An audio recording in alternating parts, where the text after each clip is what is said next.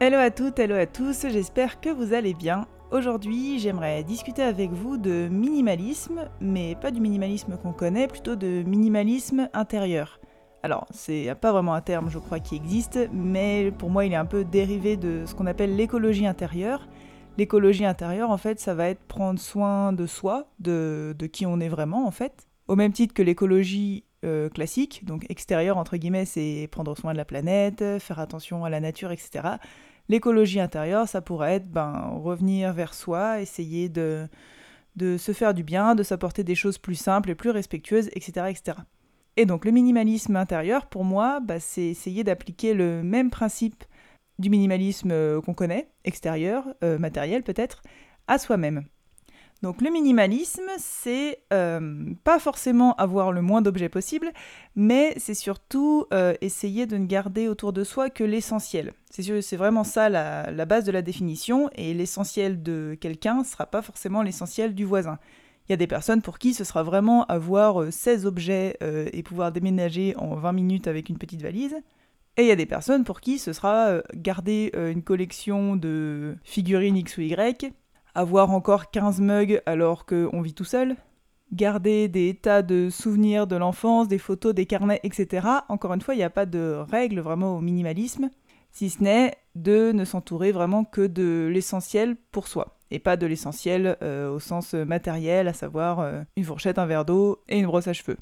Et donc en fait, quand on commence à s'intéresser un peu au minimalisme euh, classique et qu'on commence à faire un peu de triste chez soi, on ressent vraiment cet effet de de mieux-être, au sens où on a tout d'un coup un intérieur qui nous paraît bah, forcément souvent un peu plus épuré, avec du coup moins de choses à ranger, à nettoyer, qu'il faut entretenir, et aussi, et c'est tout bête, mais moins de sollicitations. On a tous chez soi des objets qui traînent qu'il faut qu'on répare, des choses qu'il faut qu'on pense à trier, des placards peut-être qui ferment plus, le fameux tiroir dans la cuisine ou dans l'entrée, euh, le tiroir à bazar que on a toujours la flemme de trier et finalement euh, qui nous pèse un peu sur la charge mentale au sens où à chaque fois qu'on l'ouvre on se dit il faudrait quand même vraiment trier ce tiroir. Ça peut être aussi une pile de livres qu'il faut absolument qu'on lise depuis 5 ans mais qu'en fait on prend pas le temps de lire parce que c'est peut-être pas des choses non plus qui nous appellent plus que ça un tiroir à couverts qui est beaucoup trop plein de couverts et il n'y en a pas un qui va avec les autres. Enfin bref, voilà, ça peut être un peu euh, tout et n'importe quoi. Et en fait, dans un livre que j'avais lu sur le minimalisme, euh, la personne, l'auteur, parlait de, du message silencieux des objets. Et en fait, c'est vraiment tout à fait ça. C'est-à-dire que plus, en tout cas c'est comme ça que je le ressens, plus on a euh, de biens et d'objets autour de nous, et plus ça peut nous peser un petit peu au sens où chaque objet va nous envoyer une information et au bout d'un moment, notre cerveau, s'il reçoit euh, trop d'informations, il sature un peu et il fatigue. En tout cas, je pense qu'on a tous ressenti le fait d'être beaucoup plus apaisé dans une pièce euh, rangée et épurée. Ça ne veut pas forcément dire vide et euh, triste. par rapport à un bureau très, très en bordel, à des piles de vêtements éparpillées dans le fond du placard, etc. etc. C'est un petit peu ce qu'on appelle parfois l'effet chambre d'hôtel. Pourquoi est-ce qu'on se sent si bien à l'hôtel? Eh bien, une des théories, c'est que parce que c'est très rangé, très épuré, et encore une fois, ça ne veut pas dire qu'il n'y a rien dans la chambre d'hôtel, mais que euh, chaque chose est à sa place et qu'il n'y a pas un excès d'informations et de sollicitations. Et donc en fait, quand on commence à appliquer ça à ces objets, assez rapidement, en fait, on, a envie, enfin ça se fait spontanément, euh, de l'appliquer au reste de sa vie et à des choses moins concrètes. Ça peut être notamment à ses relations, ça peut être arrêter de se prendre la tête pour prendre absolument des nouvelles de toutes les personnes qu'on connaît, alors que les trois quarts de ces personnes ne prennent pas de nouvelles de nous. Alors ça ne veut pas du tout dire que euh, on envoie un message euh, notre relation est finie, ciao. Ça veut juste dire que peut-être qu'il y a des relations qui n'ont pas forcément besoin d'être nourries H24, mais pour autant, ça peut rester des personnes euh, sur qui on sait qu'on peut compter si un jour on leur envoie un message, ou à l'inverse, si elles, elles nous envoient un message.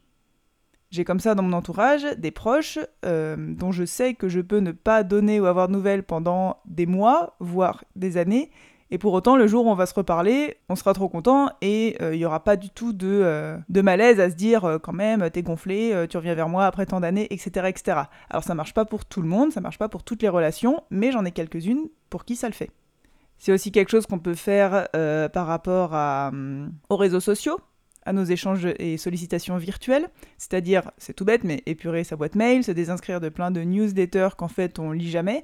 Alors ça peut être des newsletters euh, de trucs qu'on s'est abonné sans faire exprès, mais même parfois des newsletters de personnes qu'on aimerait soutenir, qui nous intéressent, mais en pratique, si vous ne les lisez jamais, ben c'est pas vraiment euh, pertinent, je pense, et c'est plutôt une charge mentale qu'autre chose.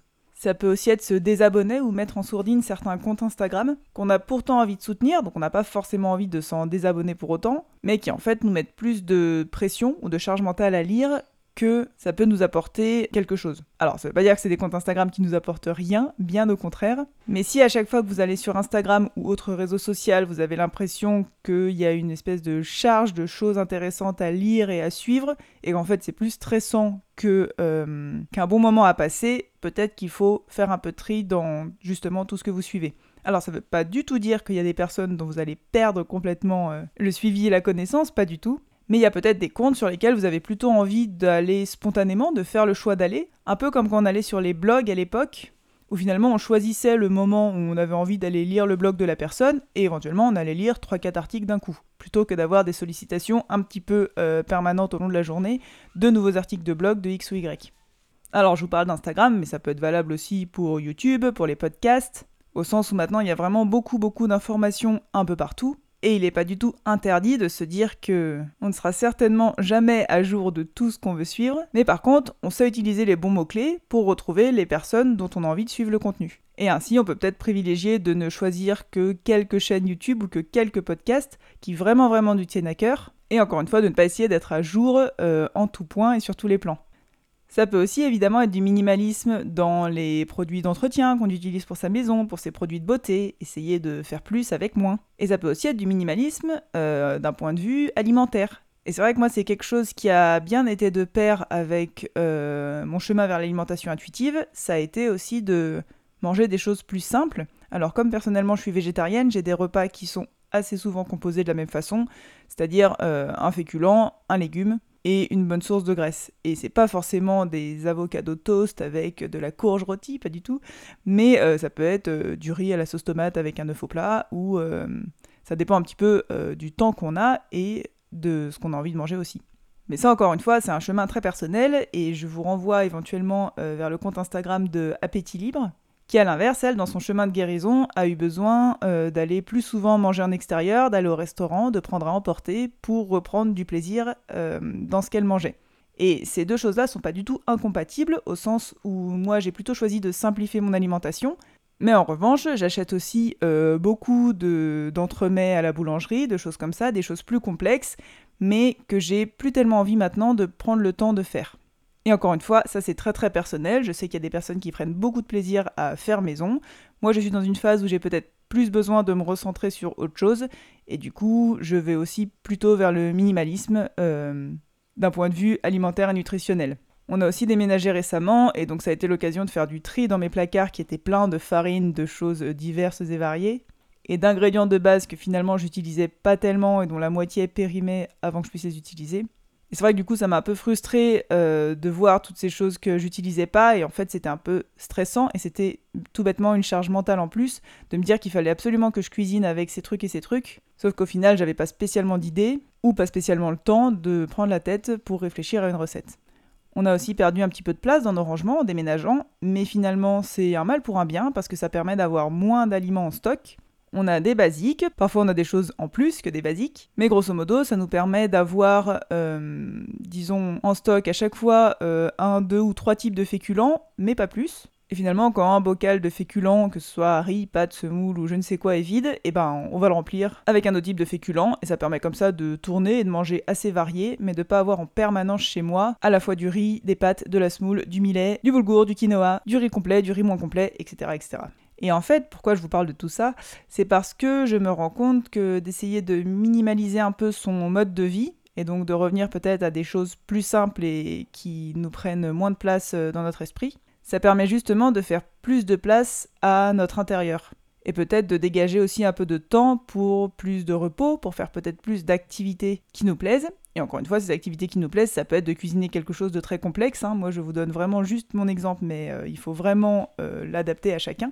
Ça peut aussi être plus de temps et plus d'espace mental pour être à l'écoute euh, de ses sensations, de ses envies, de ses émotions. de ses pensées et en ça permettre euh, à nos signaux intérieurs de prendre plus de place en fait et peut-être de reprendre leur place quand ils ont été longtemps éteints ou étouffés par euh, tout le brouhaha de notre charge mentale. Si vous voulez en savoir plus sur le minimalisme, je vous conseille à peu près le seul podcast que j'écoute régulièrement, à savoir Minimali. C'est un podcast qui parle de minimalisme euh, à la fois au sens matériel, mais aussi au sens des relations, de l'alimentation, de l'argent, enfin sur plein de sujets. J'ai aussi un blog un peu plus dédié au mode de vie, à l'écologie, au minimalisme, dont je vous mettrai les références dans les notes de ce podcast. Et sinon, je vous invite à essayer peut-être de commencer à faire un peu de tri dans vos objets chez vous et vous verrez que spontanément, quand on commence à faire du tri matériel, eh ben, le tri des choses plus immatérielles euh, fait suite assez, assez spontanément en fait. Le livre dont je vous parlais en tout début d'épisode, il s'appelle L'essentiel et rien d'autre. Il a été écrit par Fumio Sasaki et je vous mettrai également les références dans les notes de ce podcast. J'espère en tout cas que cet épisode vous aura plu. Je vous remercie d'être resté jusqu'ici et je vous dis à très bientôt.